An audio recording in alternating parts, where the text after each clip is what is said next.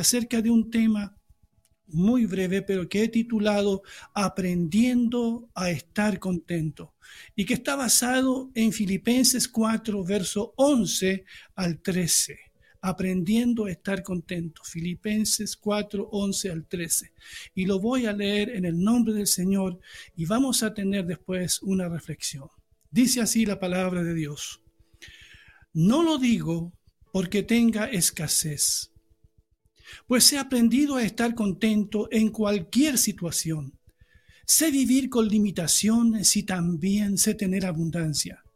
En todo y por todo estoy enseñado, tanto para estar satisfecho como para tener hambre, lo mismo para tener abundancia que para sufrir necesidad. Todo lo puedo en Cristo que me fortalece. Estimados hermanos y amigos, Estamos nuevamente finalizando un año. Este será un año que recordaremos por mucho tiempo y posiblemente el próximo año también. El mundo entero ha vivido situaciones, yo diría, traumáticas, junto con el deterioro del medio ambiente, el aumento de la corrupción, del narcotráfico, el movimiento migratorio, los movimientos sociales, entre otras cosas, hemos estado enfrentados a esta pandemia que ha traído sufrimiento a muchas personas y nos ha recordado que somos hombres y no dioses.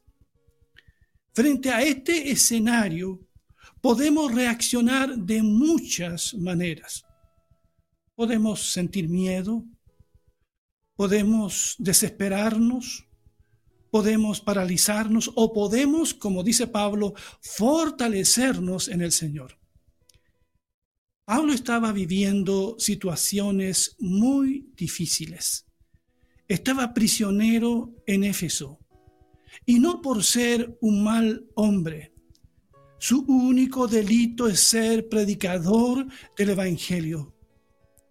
Sus necesidades físicas no estaban siendo cubiertas Así que agradece profundamente cuando la iglesia de Filipos le envía un donativo, una ofrenda, por medio del hermano Epafrodito. En el verso 10 se alegra de que la iglesia se haya ocupado de él, pero seguidamente dice, no lo digo porque tenga escasez pues he aprendido a estar contento en cualquier situación. Sé vivir con limitaciones y también sé tener abundancia. En todo y por todo estoy enseñado, tanto para estar satisfecho como para tener hambre, lo mismo para tener abundancia que para sufrir necesidad. Pablo había aprendido el secreto, si es que lo podemos llamar así, el secreto de estar siempre, siempre contento. Como dice otra versión, había aprendido a adaptarse a cualquier situación. Conozco el secreto de estar feliz en todos los momentos y circunstancias, dice Pablo. Ahora, ¿cuál es ese secreto? Ya hablaremos de ello más adelante. Hermanos y amigos, a unos más que a otros les ha costado adaptarse a esta nueva situación de pandemia que hemos estado enfrentando todos. Hemos visto a muchos reinventándose para llevar el pan a sus casas cuando han quedado sin trabajo con optimismo y fe han seguido adelante con sus vidas y con la ayuda de Dios. Pero hemos visto que otros se han frustrado y desanimado.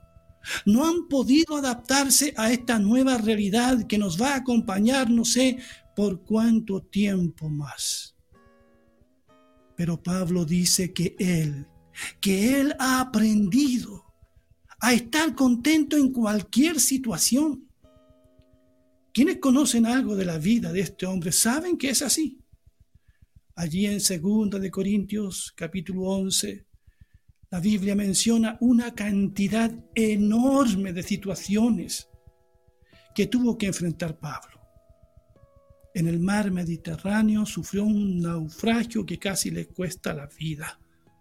Sufrió torturas. Sí, Pablo fue torturado. Él sufrió escasez, persecuciones, deserciones, angustia y encierro. Estando en la ciudad de Filipos, fue puesto en la cárcel con su compañero Silas y la noche la pasaron orando y alabando a Dios. ¿Cuál era el secreto de Pablo? En el capítulo 4, verso 4 de, este mismo libro dice, alégrense en el Señor siempre, dice Pablo. Otra vez les digo, alégrense. Y lo dice estando en la cárcel. Porque Pablo había aprendido a estar contento siempre. ¿Dónde y cómo aprendió esto? Esto no se aprende en la academia bíblica se aprende en la vida diaria, en la relación con Dios. Se aprende cuando hacemos de Dios el secreto de nuestra satisfacción y plenitud.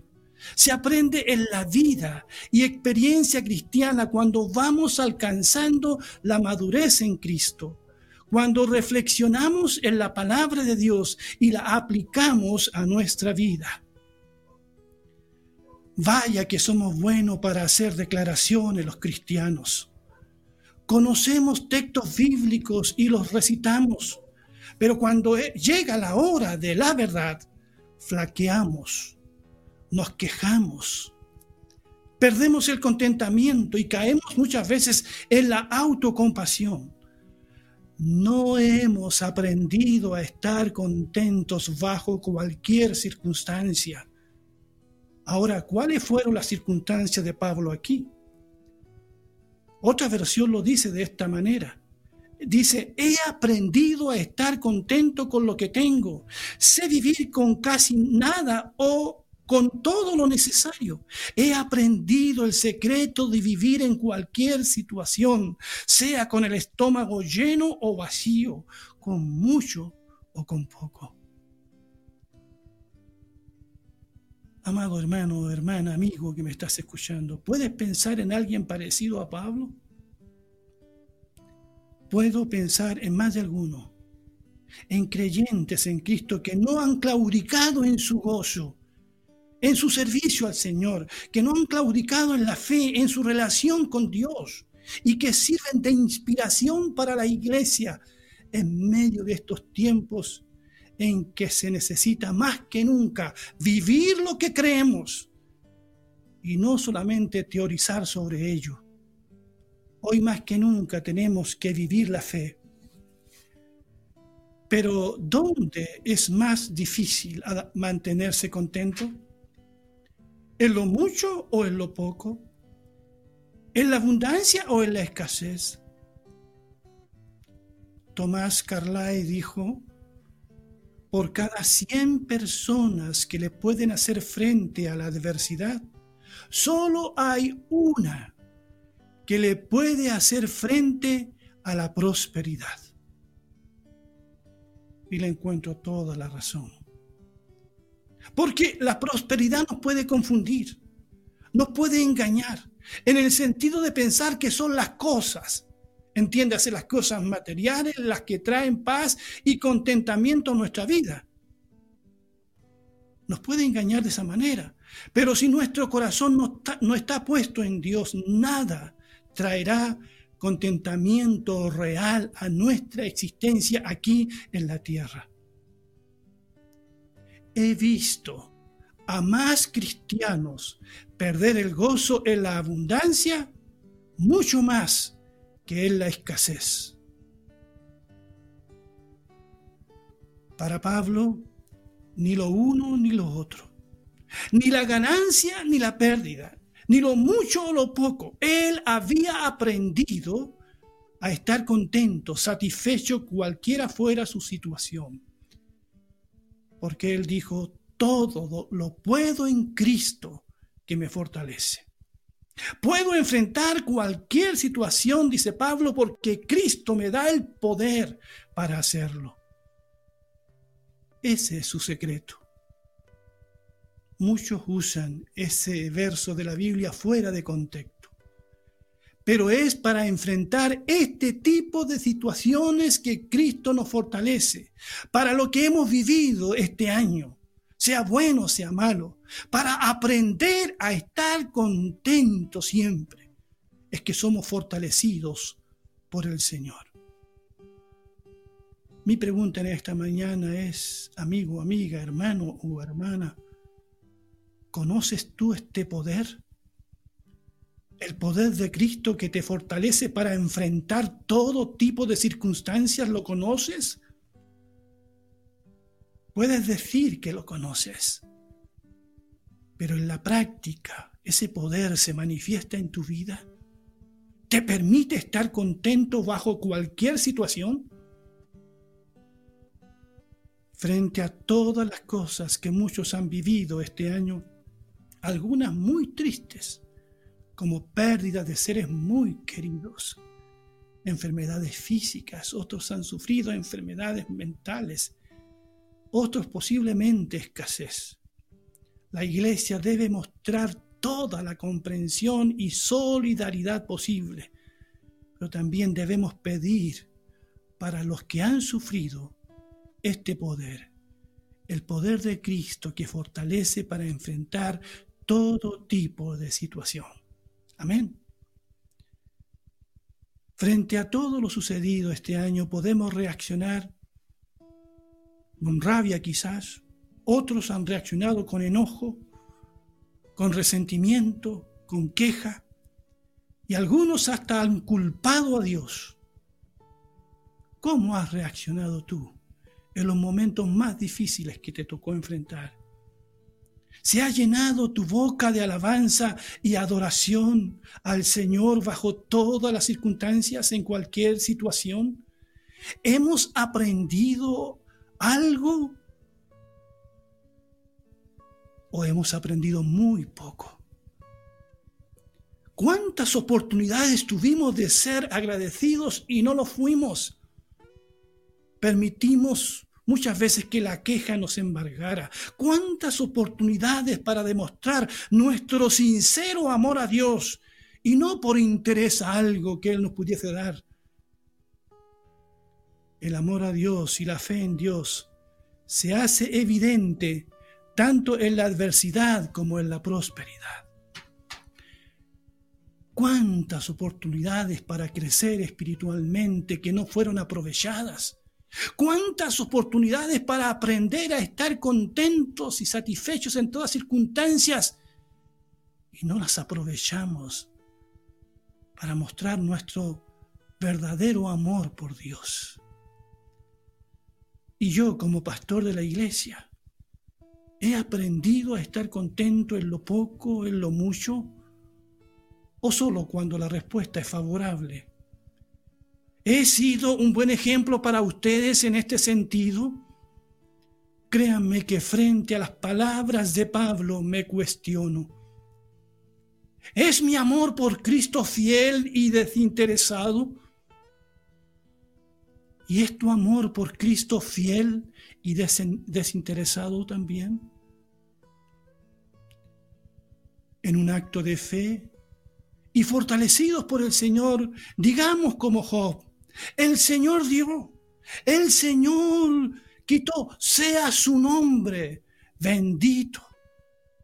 Digamos también como Abacud dijo en el capítulo 3, versos 17 y 19, aunque la higuera no dé fruto, ni la viña produzca uvas, aunque la cosecha del olivo se dañe y los campos no produzcan alimentos, aunque no haya ovejas en el corral, ni vacas en el establo.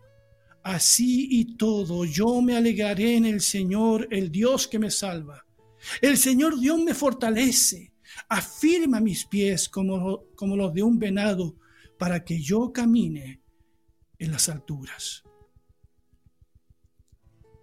Y digamos también como Pablo, he aprendido a estar contento y lo, leo otra vez, en cualquier situación, sé vivir con limitaciones y también sé tener abundancia. En todo y por todo estoy enseñado, tanto para estar satisfecho como para tener hambre. Lo mismo para tener abundancia que para sufrir necesidad. Todo, escuche bien, todo, no algunas cosas, todo lo puedo en Cristo que me fortalece. Y Romanos 9, 20 dice, ¿puede el vaso de barro decir al alfarero, al que lo formó, ¿por qué me has hecho así? ¿Por qué me has hecho así? Pensaba en este verso esta semana. Se me vino a mi mente y a mi corazón. Y aquí se nos dice si el vaso que somos nosotros, que somos vasos de barro, podemos reclamarle al alfarero que es Dios, que nos hizo a su imagen y semejanza. Podemos reclamarle algo a Dios y, y preguntarle, ¿por qué me has hecho así? ¿O por qué has permitido esto en mi vida? ¿O por qué permitiste que quedara sin trabajo? ¿O por qué permitiste que enfermara? ¿O por qué me hiciste pasar por valle de sombra y de muerte? ¿Podemos nosotros, criaturas falibles, reclamarle al Dios soberano? Solamente tenemos que inclinarnos ante Él y decir como Jesús, sí Padre, porque así te agradó. Por eso, amada iglesia, amada Iglesia Alianza Cristiana y Misionera de Peñalolén, y amados hermanos que nos escuchan de Chile y otros, y otros países. Terminemos este año dando sinceras gracias a Dios, adorando y reconociendo la fidelidad de Dios, porque Él ha sido fiel. Nosotros hemos sido muchas veces infieles, pero Él permanece fiel, porque Él no puede negarse a sí mismo, no puede negar su palabra. Aprendamos el secreto de estar contentos bajo toda situación. Se puede, es posible.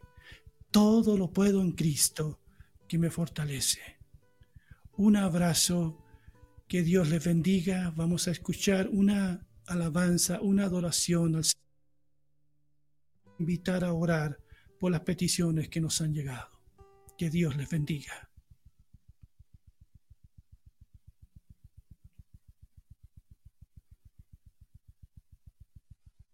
A pesar de las circunstancias que nos rodean y en medio de ellas, podemos ver nosotros la hermosura y la gloria de Dios. Y por eso le damos la gloria a Jesús. Ayúdenos a cantar este cántico al Señor. Cuán hermoso eres Jesús, son tus palabras, es tu amor, cuán glorioso eres Jesús es tu poder,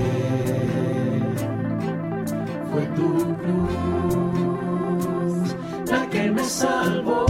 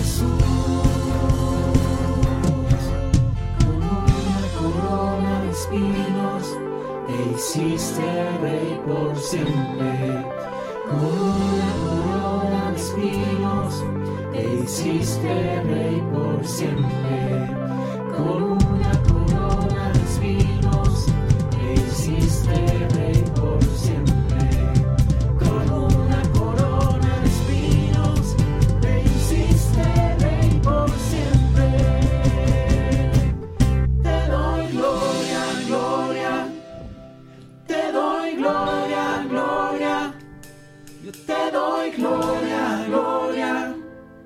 A ti Jesús. Te doy gloria, gloria. Te doy gloria, gloria. Te doy gloria, gloria.